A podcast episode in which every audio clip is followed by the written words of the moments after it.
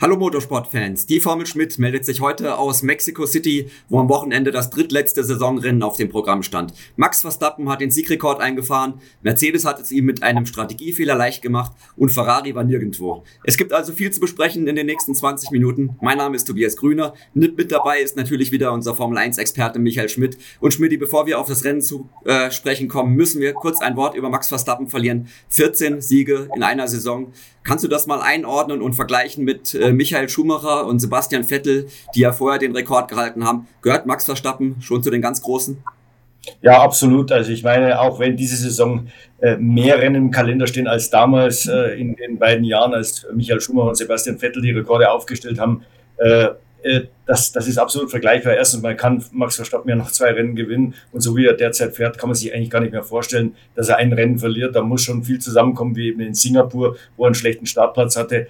Äh, aber er ist wirklich absolut souverän. Er, er hat gestern zum Beispiel die Softreifen 25 Runden lang gebracht und war im Prinzip gleich schnell äh, wie Lewis Hamilton über diese Distanz, wo man eigentlich bei der Länge der Distanz eher dem Mediumreifen den Vorteil gibt. Also er kann auch Reifen schonen, er fährt mit Übersicht äh, er hat gelernt, geduldig zu sein und dann Gas zu geben, wann es nötig ist.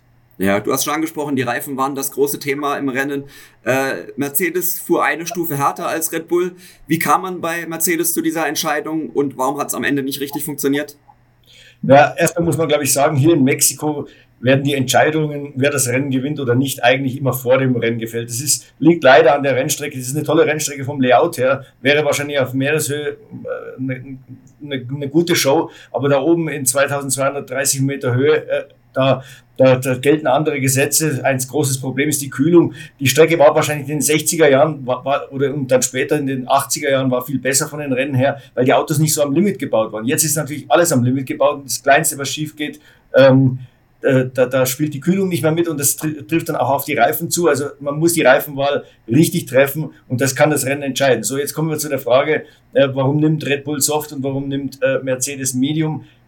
Mercedes hat diesen Softreifen eigentlich schon am Freitag abgeschrieben. Das war sicher ein Fehler. Man hat nach dem ersten Training gesagt, der hält nicht lange. Die eigenen Simulationen haben dann ergeben, so um die 16 Runden. Man wollte aber unbedingt ein Einstopprennen fahren. Mit 16 Runden, okay, vielleicht hätte es der harte Reifen über die Distanz geschafft, aber sie wären dann hinten eingebrochen. So waren die Berechnungen von Mercedes. Red Bull hat da anders taktiert. Die haben gesagt, notfalls nehmen wir ein Zwei-Stopp-Rennen in Kauf. Wir haben den Speed und wir kommen mit den Softreifen besser weg. Es war ja auch klar, dass äh, Max Verstappen äh, äh, zwei Mercedes äh, am Start quasi im Windschatten hat und dass er da schon den Reifenvorteil auch beim Start braucht. Ich glaube, bei, bei Red Bull war man ziemlich sicher, dass Mercedes auf Medium-Reifen gehen wird. Und äh, deswegen hat sich der Poker für sie ausgezahlt ja, hat auch was damit zu tun, dass das zweite Training äh, für einen Pirelli-Test draufging, dass man nicht genug Daten hatte? Auch das war sicher ein, äh, ein Grund und natürlich die gesunkenen Temperaturen äh, am Sonntag. Dazu kommt noch dieser eine Test, also quasi, wo man sich schon auf das Rennen vorbereiten musste, am Freitagmorgen im ersten Training. Äh, der fand auf einer grünen Strecke statt, die ja dann nicht so repräsentativ ist für das Verhalten der Reifen. Da hat auch Red Bull wahrscheinlich besser hochgerechnet, was der Reifen machen würde, wenn es kühler wird, wenn mehr Gummi auf der Strecke ist. Äh, ich glaube, da hat Mercedes vielleicht bei den Hausaufgaben ein bisschen geschlampt und war ein bisschen zu konservativ, äh, weil man sich eben nicht vorstellen konnte, dass die Reifen so lange erhalten. Wie gesagt, man hat dem, dem weichen Reifen 16 Runden gegeben, dem Medium-Reifen 34. Es hat sich dann später herausgestellt im Rennen, zumindest bei Red Bull, dass man sehr, sehr viel länger fahren konnte ja, Mercedes war von der Pace her richtig gut dabei. Im dritten Training äh, haushoch überlegen, mit Qualifying nur knapp geschlagen. War das jetzt schon die letzte Siegchance für Mercedes in diesem Jahr oder äh, geht da noch was in den letzten Rennen?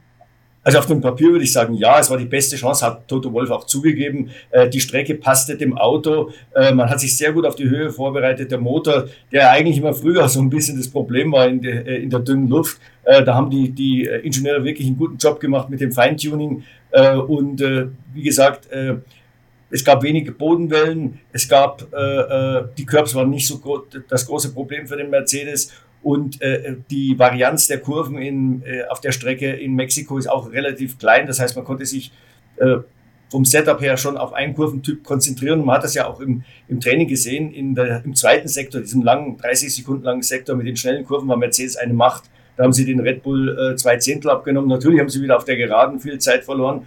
Und im, im, im langsamen Teil war der Red Bull ein Tick besser. Ja, Ferrari äh, war diesmal nur dritte Kraft, deutlich hinten dran, keine Chance aufs Podium.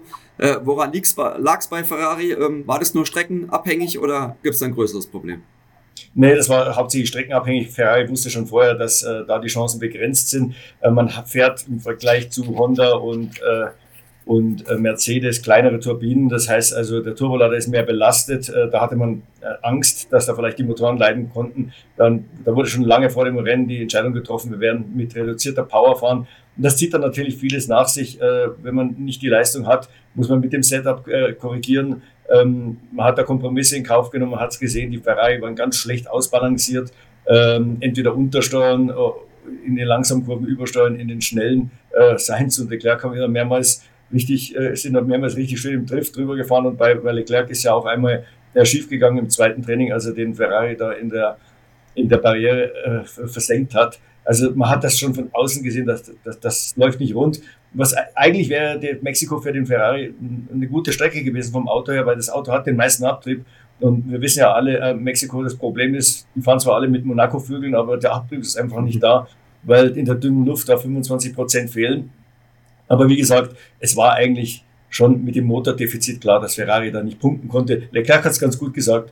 Wir waren zu langsam für die Spitze und zu schnell fürs Mittelfeld. Deswegen war es ein ziemlich langweiliger Grand Prix aus Sicht der Ferrari-Piloten. Ja, glaubst du, der zweite Platz von Ferrari in der Teamwertung gerät jetzt nochmal in Gefahr? Mercedes hat ja ordentlich Punkte aufgeholt.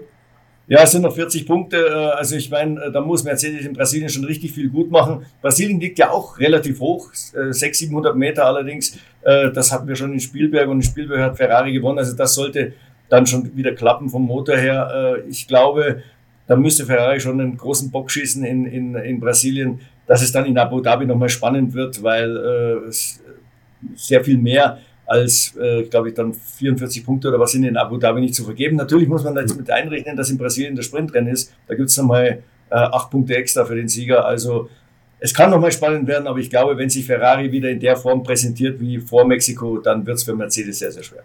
Ja, auch hinter den drei Top-Teams war es ja wieder sehr spannend. Äh, am Anfang sah es danach aus, als könnte Alpine fette Punkte einfahren. Dann am Ende geigte plötzlich Ricciardo groß auf, hatte die weichen Reifen zum Schluss drauf.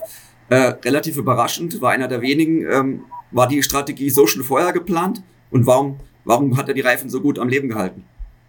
Äh, nein, das war vorher sicher nicht geplant. Man wusste ja auch nicht, dass der 44 Runden weit kommt mit seinem, äh, mit seinem ersten Satz, der Ricciardo.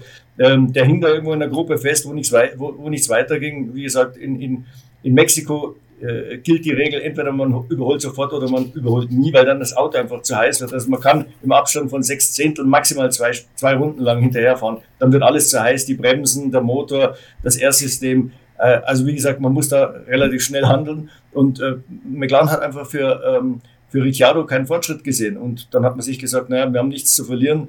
Äh, probieren wir mal die weichen Reifen. Natürlich ist das auch in Absprache mit dem Fahrer passiert. Und da hat Ricciardo, muss man schon sagen, eben die Erfahrung äh, einschätzen zu können, was geht und was nicht. Er war ja diesmal wieder gut unterwegs.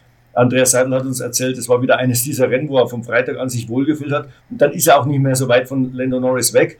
Und, und der, der Griff zu den weichen Reifen war natürlich absolut richtig. Und äh, Ricciardo war zwei Sekunden pro Runde schneller als alle anderen. Er hat ja auch diese 10 Sekunden Strafe wieder reingefahren, relativ locker, die er sich dadurch den Unfall mit Tsunoda eingehandelt hat. Ich muss auch noch dazu sagen, ich äh, er wurde da ein bisschen kritisiert, warum er den Zunoda da als aussichtsloser Position angegriffen hat.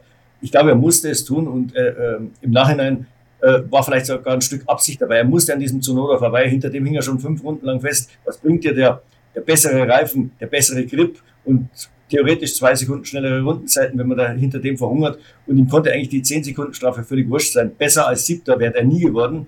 Und jetzt ist er auch noch Siebter geworden. Trotz der Strafe er hat alles richtig gemacht. Ja, du hast schon angesprochen, ähm, der Überholkönig war wieder zurück, ähm, Fahrer des Rennens geworden, von den Fans gewählt. Ähm, wie kann man das erklären? Der hat so viele Probleme gehabt dieses Jahr. Ist es psychisch? War das die Strecke? Hat plötzlich irgendwas Klick gemacht? Ähm, warum haben wir das so selten gesehen dieses Jahr? Ja, das, das fragt sich McLaren auch. Also, wir sind ja völlig, wir sind völlig ratlos. Äh, wir haben, wir haben gestern ja nochmal mit, mit Andreas Seidel gesprochen. Er sagt, wir wissen selber nicht. Wir haben alles probiert. Er hat alles probiert. Dann gibt's Wochenenden, da denkt man, der alte Ricciardo ist zurück, eben weil es von Anfang an funktioniert, weil er sich wohlfühlt im Auto und dann ist er mehr oder weniger auf Augenhöhe mit, mit dem Norris und dann gibt es leider viel zu viele Wochenenden, wo gar nichts geht. Ich meine, Austin, das war ja wirklich eine Katastrophe. Der, der fuhr da ganz am Ende des Feldes rum, ohne jede Chance. Äh, und, und er war von Anfang an, war er einfach neben der Spur, hat vier, fünf Zehntel auf Norris verloren. Das ist natürlich zu viel. Aber im Endeffekt muss man aus Sicht von McLaren sagen, es bringt natürlich nichts, wenn wir einen Ricciardo haben, der bei fünf, sechs Rennen ordentlich ist oder gut ist und bei den anderen 15 Rennen äh, eben äh, zu langsam. Also ich glaube auch, Ricciardo äh, weiß das nicht, äh, warum es mal funktioniert und warum es mal nicht funktioniert. Vielleicht ist das Auto sehr kritisch abzustimmen und wenn er eben das Fenster trifft, dann passt und meistens trifft das offenbar nicht. Ja, Mexiko hat gezeigt, dass McLaren zwei Autos braucht, um gegen Alpine zu bestehen oder den Rückstand aufzuholen. Wie siehst du das Duell jetzt zwei äh, Rennen vor Schluss? Ähm, wie geht's aus? Kann McLaren das Ganze noch drehen? Ja, die können schon noch drehen. Ich glaube, der größte, äh, der größte Mitspieler für McLaren ist die, die Unzuverlässigkeit bei, bei Alpine. Ich, äh, Alonso, glaube ich, in den letzten fünf Rennen dreimal ausgefallen. Zweimal mit Motor, einmal war äh, mit der Kühlung was, aber ich glaube, im Wasserkühler ging in Monza kaputt. Äh, also das ist einfach zu viel. Alpine hat meiner Ansicht nach das schnellere Auto. Sie haben auch das ausgeglichenere äh, Fahrerduo. Ähm, wenn da nichts passiert, kommen die beide in die Punkte. Ich meine, Alonso hätte locker diesen siebten Platz äh, gehalten. Der war der schnellste Mann im Mittelfeld. Äh, dann kam ihm dieses Motorproblem. Er hat in der 52. Runde einen Zylinder verloren. Ähm, dann wollte man das noch über die Distanz retten, aber 13 Runden später war dann der Motor also richtig platt und und Alonso war draußen. Er hat sich auch richtig geärgert. Das hat man gesehen, weil er wieder ein super Rennen gefahren ist. Besser geht's eigentlich nicht. Die Ferrari war nicht zu schaffen, obwohl er teilweise sogar Zeit auf, auf den Leclerc gut gemacht hat. Das zeigt also, wie schlecht Ferrari war und wie gut eigentlich Alpine war. Ja, Valtteri Bottas hat im Qualifying auch stark oben mitgegeigt, sogar noch besser als Alpine und McLaren, ist dazwischen die Ferrari gefahren. Warum war der Alpha plötzlich so stark unterwegs und warum ging es dann im Rennen doch wieder zurück? Ja, ich glaube, äh, er war so stark unterwegs äh, im, im, Training. Erstens mal, weil die, die Upgrades jetzt wirklich anschlagen. Und in diesem Mittelfeld machen ja zwei, drei Zehntel schon unheimlich viel aus. Da kann man vom einen Ende ans andere fallen. Aston Martin hat das ja auch erzählt. Bei denen ging es in die andere Richtung. Das ist das eine. Und Valtteri Bottas ist eigentlich in Mexiko immer stark. Also zumindest mal auf eine Runde. Äh, Im Rennen, äh, da hat er wieder beim Start natürlich wieder mal, oder in der Startrunde wieder Plätze verloren. Ähm, er war dann eigentlich schneller als Alonso, hat es aber einfach nicht geschafft, an ihm vorbeizukommen. Zweikampf ist ja nicht seine Stärke. Mhm. Und es sah dann trotzdem noch bis zum Boxenstopp ganz gut aus. Meiner Ansicht nach kam der Boxenstopp ein bisschen zu spät. Da hat man Ocon vier Sekunden geschenkt. Als Bottas rauskam mit den kalten, harten Reifen, war der Ocon sofort dran. Der hatte seine Reifen schon aufgewärmt, ging vorbei. Und dann hat man einfach festgestellt, dass der sauber auf den harten Reifen überhaupt nicht funktioniert. So hat er auch noch die Position gegen Norris verloren. Und er hatte Glück. Ja. Gasly war 0,6 Sekunden hinten im Ziel, also das hätte auch noch ganz böse ausgehen können. Ja, also gleicher Fehler wie bei Mercedes. Am Ende immerhin ein Punkt, der im Kampf gegen Aston Martin schon helfen kann. Äh, Sebastian Vettel war zuletzt sehr stark unterwegs, jetzt äh, ging wieder mal gar nichts. Äh, woran lag es da? Was war da das Problem? Ja, auch, hier wieder, wie gesagt, äh, die lagen am anderen Ende des Mittelfeldes. Da ging es um ein, zwei Zehntel.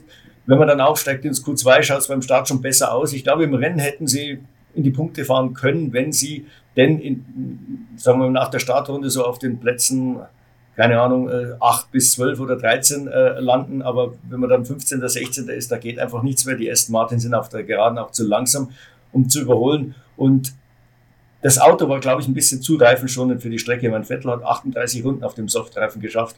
Und eines der Probleme ist einfach, man, man kann in Mexiko, weil, der, weil der Abtrieb nicht da ist, nicht genügend, ähm, nicht genügend Energie in den Reifen bringen, mhm. um, um den walten zu lassen, damit Wärme von innen heraus äh, entsteht. Deswegen war der Softreifen auch für, für Aston Martin wahrscheinlich der beste Reifen. Also die Ingenieure haben mir nachher erzählt, am besten wäre für uns gewesen, dass wir eigentlich immer den, das ganze Rennen den Softreifen fahren, also von Soft auf Soft gehen. Das war für sie der akzeptable Reifen, weil das Auto den Reifen so schont. Das ist natürlich in Mexiko äh, kontra, kontraproduktiv. Ja, wenn wir über Vettel sprechen, müssen wir natürlich auch über den zweiten deutschen Fahrer im Feld sprechen. Äh, Mick Schumacher, genau das gleiche Problem. Haas war nicht konkurrenzfähig. Dann im Qualifying auch noch einen kleinen Fehler eingebaut. Eigentlich war er schnell genug fürs Q2. Ähm, Punkte waren nicht drin, obwohl Gene Haas ja Punkte von ihm verlangt für die Weiterbeschäftigung. Wie siehst du da seine Rolle? Ähm, hat er jetzt noch eine Chance oder sieht es jetzt schon ganz schön schlecht aus für ihn? Ja gut, also in, im Fall ähm, äh, Mexiko konnte jetzt Mick Schumacher nichts dafür. Da hat man auch bei Magnussen gesehen, das Auto war einfach viel zu langsam. Ähm, äh, es, im, Im Qualifying ging es noch einigermaßen, man konnte gerade so ins Q2 fahren, aber im Rennen äh, war es mit Abstand das langsamste Auto. Beide sind ja relativ weit hinten gewesen äh, und ähm, wie gesagt, da war als Fahrer nicht viel rauszuholen. Ähm, äh, ich glaube, sie haben sich auch mit der Abstimmung ein bisschen verschätzt. Die waren, waren relativ schnell dafür, dass ein Ferrari-Motor hinten drin war.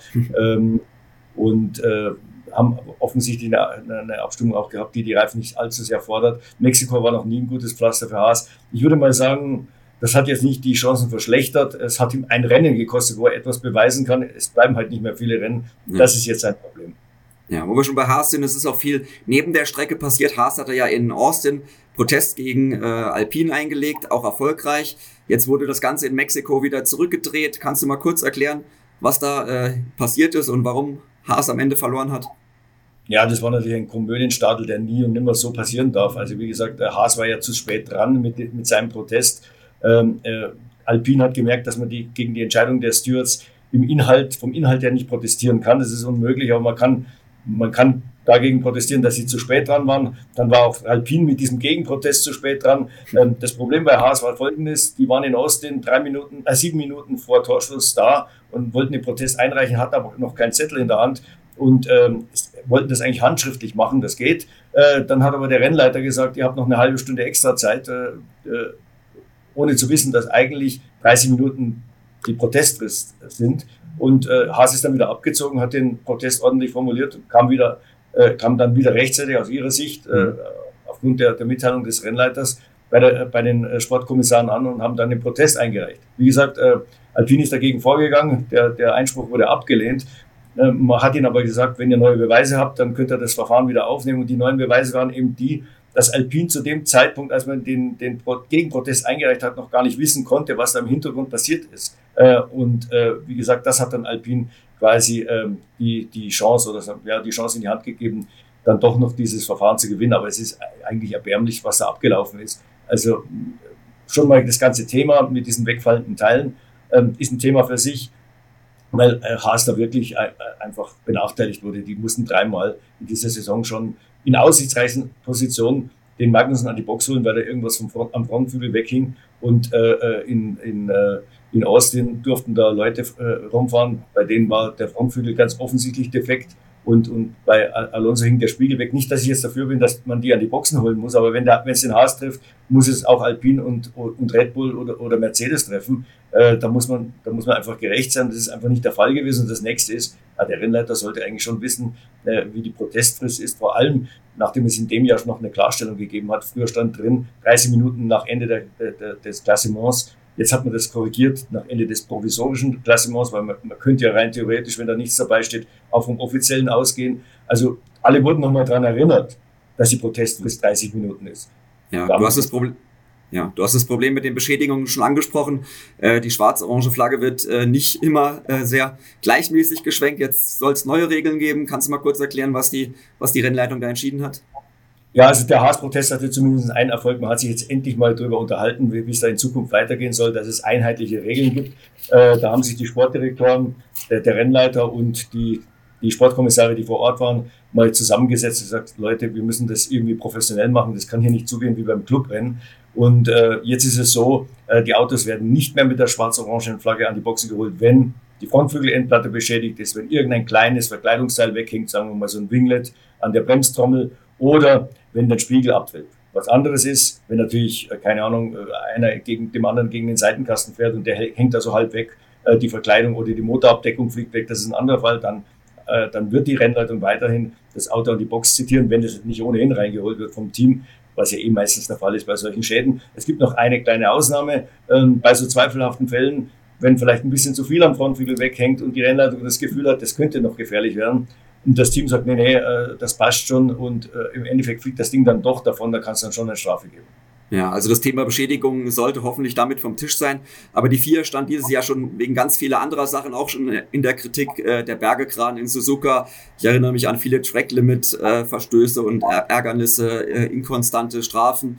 Ähm, ist das nur ein Problem vom Rennleiter oder ähm, muss, da, muss da bei der vier noch mehr passieren? Na, ich glaube, da muss viel mehr passieren, dass die ganzen Abläufe müssen besser werden, die Leute müssen irgendwie besser zusammenarbeiten. Es war sicher nicht hilfreich, dass man in diesem Jahr den Rennleiter Michael Masi abgesetzt hat und, und durch zwei äh, Neulinge quasi ersetzt hat und dass die auch noch alternieren ließ. Deswegen kamen auch viele unterschiedliche Entscheidungen zustande. Ich meine, die dreimal, wo der Magnussen an die Box zitiert wurde, war immer Eduardo Freitasch äh, der Rennleiter. Jetzt in Austin äh, war es Nils Wittig, der das ein bisschen lockerer gesehen hat. Also das war schon, das hat eigentlich schon äh, unterschiedliche Entscheidungen provoziert. Ich glaube, da muss die FIA ihren Laden aufräumen. Äh, angeblich hat jetzt äh, Präsident äh, Mohammed bin Sulaim äh, versprochen, dass er da durchgreifen wird, weil auch er merkt natürlich, dass es A, am Image der FIA kratzt und dass das Formel-1-Management zunehmend äh, verärgert ist. Und äh, irgendwann läuft die FIA Gefahr, dass die die ausklinken und die ganze Sache alleine machen. Ja, wir müssen natürlich auch über Red Bull sprechen. Hoffentlich zum letzten Mal das Urteil im, äh, im Budget Cap äh, Streit äh, beim Verstoß von Red Bull ist endlich raus. Äh, die Strafe, äh, 10% weniger Windkanal und eine deftige Geldstrafe. Ist es äh, ein faires Urteil? Was hältst du davon? Also ich würde sagen, ja. Also ich, ähm, wie gesagt, man wird da nie alle Leute zufriedenstellen können. Red Bull hätte sich selbst natürlich gar keine Strafe gegeben ähm, und äh, manche andere hätte äh, Red Bull äh, am liebsten am Haken gesehen. Ähm, also viele haben ja gesagt, 10% Windkanal sei viel zu wenig. Äh, das hätte dreimal so viel sein müssen. Ich glaube, es ist extrem schwer einzuschätzen, ob die 1,8 Millionen Pfund, die, äh, die Red Bull da überzogen hat, wie viel die wirklich gebracht haben. Das kann keiner nachrechnen.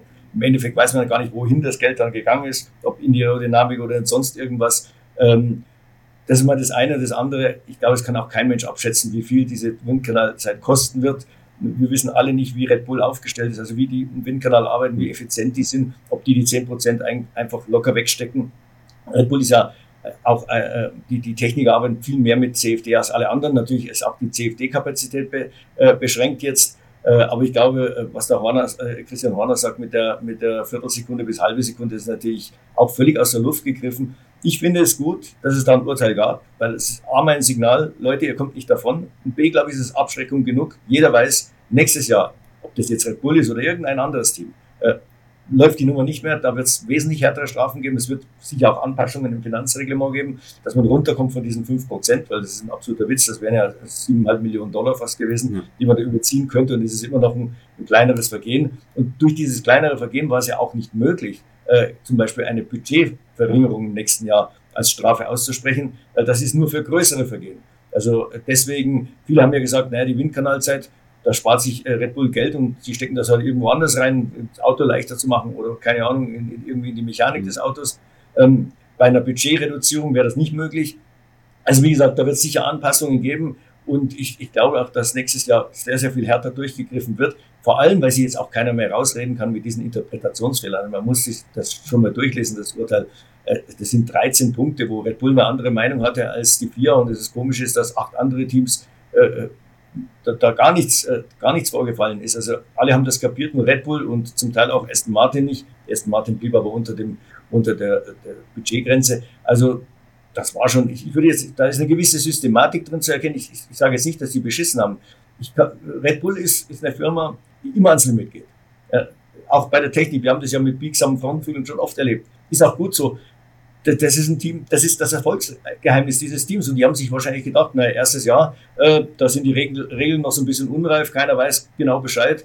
Da gibt es so ein paar Punkte, die kann man ausreizen, ja, da kann man, die kann man so sehen oder anders sehen. Und das machen wir jetzt mal. Und dann kam halt da äh, ein Überschuss von 1,8 Millionen raus. Ich meine, man muss sich vorstellen, sie selber haben sich ja äh, 3,5 Millionen unter dem Limit gesehen und das auch so eingereicht. Äh, der Differenzbetrag zu der Ansicht der FIA beträgt 5,6 Millionen Pfund. Das ist eine Menge Geld. So kam dann die 1,8 Millionen Überschuss zustande. Und dann kam natürlich im Nachhinein noch dieser, dieser Steuerbonus. Äh, äh, Red Bull zu gut ist, hat das Ganze ein bisschen äh, besser aussehen lassen. Aber das ist natürlich eine Augenwischerei. Red Bull hat 1,8 Millionen Pfund überzogen und dieser Steuerbonus, den konnten sie gar nicht erwarten. Das ist eine Besonderheit im englischen Recht. Der kommt ein Dreivierteljahr später, schaut dann halt im Endeffekt besser aus, aber den kriegen andere englische Teams auch, die das anmelden.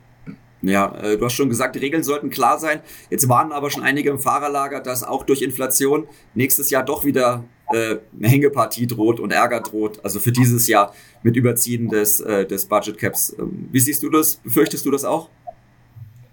Ich würde sagen eher nein, zumindest nicht bei denen, die jetzt unter dem Limit waren. Also äh, Toto Wolf hat mir erzählt, man macht das ja so, man, man bleibt bis Saisonmitte äh, ziemlich deutlich unter dem Limit. Bei, bei ihnen war das, glaube ich, so um die 10 Millionen, weil man einfach nicht weiß, was hinten raus noch passiert. Und dann beginnt man so ein bisschen aufzustocken, bis man eben an der Grenze ist, bei der man sich komfortabel fühlt. Ich glaube, das haben all die Teams, die das in diesem Jahr so gehandhabt haben, werden das auch äh, im letzten Jahr, wenn das auch in diesem Jahr gemacht haben, vor allem gerade wegen der Inflation, das hat sich ja nicht irgendwie Mitte im Jahr ergeben, das war schon am Anfang des Jahres klar, dass alles teurer wird, vor allem Energie und so. Also ich glaube, da haben sich die meisten schon einen genügend großen Puffer äh, äh, gesichert. Ich habe gestern auch mit, äh, äh mit Laurent Rossi von, von Alpine gesprochen. Der hat das Gleiche gesagt. Wir, wir, wir haben schon seit Anfang der Saison geschaut, dass wir da auf jeden Fall auf der sicheren Seite sind. Ähm, die wollten ja gar keinen Inflationszuschlag, also die zum Beispiel sollten eigentlich relativ sicher sein. Also sie behaupten auch jetzt noch, dass es ohne diesen Zuschlag, der immerhin 4,6 Millionen äh, äh, Dollar das, das Budget Cap, äh, äh die, die, Obergrenze erhöht hat, die hätten es auch so geschafft. Bei Red Bull muss man natürlich sagen, ich meine, die haben sicher bis September, bis denen mal klar wurde, dass die FIA da ein bisschen anders rechnet als sie, so weitergemacht, wie sie jetzt, wie, wie, sie im Jahr 2021 äh, äh, da gerechnet haben. Und äh, wenn man im September erst merkt, dass man da auf, auf, der falsch, auf dem falschen Fuß ist, dann wird es ein bisschen schwer, das wieder zu korrigieren. Also ich, ich würde mich mal, ich würde mal sagen, Red Bull hat sicher die größten Schwierigkeiten, darunter zu bleiben. Ja, Red Bull war auch noch ein Thema am Sonntag. Äh, das Team hat zur Überraschung aller mitgeteilt, dass man die Sendergruppe von Sky boykottiert, keine Interviews mehr gibt. Was war da vorgefallen und war das eine vernünftige Reaktion deiner Meinung nach? Ja, ich glaube, vorgefallen ist, dass ein Sky-Reporter halt wiederholt ähm, na, den Eindruck vermittelt hat, dass dieser WM-Titel von Verstappen 2021, ja, wie soll man sagen, äh, also dass, dass er quasi, dass dem Hamilton der, der WM-Titel gestohlen wurde, jetzt A, wegen der Safety-Car-Affäre und jetzt hört man ja auch noch, dass die da mehr Geld ausgegeben haben. Ähm, dass das Auto quasi nicht legal war und hat also, wie gesagt, so ein bisschen den Eindruck erweckt, dass der Verstappen da eigentlich gar nicht der, der richtige Weltmeister ist, sondern, sondern der Hamilton. Das hat den Verstappen jetzt irgendwie so aufgeregt, dass er, dass er da, äh, erstmal für sich selbst gesagt hat, ich, ich, ich gebe keine Interviews mehr und irgendwie äh, muss er dann das ganze Team irgendwie mitziehen oder hat sich müßig gefühlt mitzuziehen, ob das jetzt durch die Verstappen, durch den Verstappen-Clan angeschoben wurde oder ob die selber der Meinung waren, sei mal dahingestellt. Also da gilt irgendwie scheinbar in dem Team auch Sippenhaft. Und äh, jetzt gibt das ganze Team keine, keine Interviews mehr. Ich finde das alles ein bisschen lächerlich. Äh, ich meine, jeder kann seine Meinung haben, dass der Verstappen damit nicht einverstanden ist, ist klar. Ich meine, der Lewis Hamilton der fühlt sich heute noch als moralischer Weltmeister, damit hat er eigentlich quasi das gleiche Gefühl. Sagt auch keiner was, ist ja auch okay. Der Hamilton hat ein Recht, sich als moralischer Weltmeister 21 zu fühlen und der Verstappen hat ein Recht, sich als richtiger Weltmeister zu fühlen. Äh, ich glaube, da ist, man, da ist man ein bisschen kleinlich und kindisch. Äh, das bringt dem Team nichts, im Gegenteil, es schadet ihm mehr, weil ich glaube, die Leute sagen, das ist nicht sehr souverän. Ja, soll hoffentlich auch in Brasilien dann wieder beendet werden, dass man wieder mit Sky spricht, auch mit Sky Deutschland und Sky Italien. Ähm, ja, da sind wir schon beim letzten Rennen angekommen oder vorletzten Rennen, beim nächsten Rennen äh, in Sao Paulo. Äh, auch eine besondere Strecke, lange Gerade. Du hast die Höhe schon angesprochen. Ähm, ja, wer hat da die besten Chancen? Ist, muss man wieder mit Red Bull rechnen? Ja, mit Red Bull muss man überall rechnen. Äh, wie gesagt, dann gibt's halt noch den Sprint dazwischen, der kann vielleicht ein bisschen für Unruhe sorgen, weil da irgendwie mal ein Zwischenfall passiert und dann steht man eben am Sonntag weiter hinten. Aber äh, an und für sich, der Red Bull ist einfach das ausgeglichenste Auto. Es gibt keine Strecke, wo der irgendwie schlecht wäre. Äh, die können sich nur selber äh, ein Bein stellen. Das machen sie aber viel, viel zu selten aus Sicht der Konkurrenz. Also die sind, sind ja auch schon nahe an der Perfektion. So ein 5 Sekunden Boxenstopp von Perez ist ja schon die absolute Ausnahme. Da sagt man mal, oh, die machen auch Fehler. Gibt es das überhaupt? Also ich glaube, Red Bull ist fast unschlagbar jetzt für den Rest der Saison. Und dann, dann können wir uns, glaube ich, auf ein gutes Duell Mercedes gegen Ferrari freuen äh, im Hintergrund. Und wie gesagt, wenn Red Bull einen Fehler macht, dann sind die dabei und das nächste Duell, auf das man sicher schauen muss, ist McLaren gegen Alpine. Ja, Brasilien ist ja immer für Action gut. Äh, die Strecke, äh, ja, äh, Unfälle, Überholmanöver, da geht immer was voran. Wir machen uns dann aus dem, auf dem Heimweg aus Mexiko, bevor es dann zum letzten Doubleheader der Saison geht, nach Brasilien und Abu Dhabi und melden uns dann natürlich mit einer neuen Folge Schmidt, Formel Schmidt wieder bei Ihnen zurück. Bis dann, auf Wiedersehen. Servus.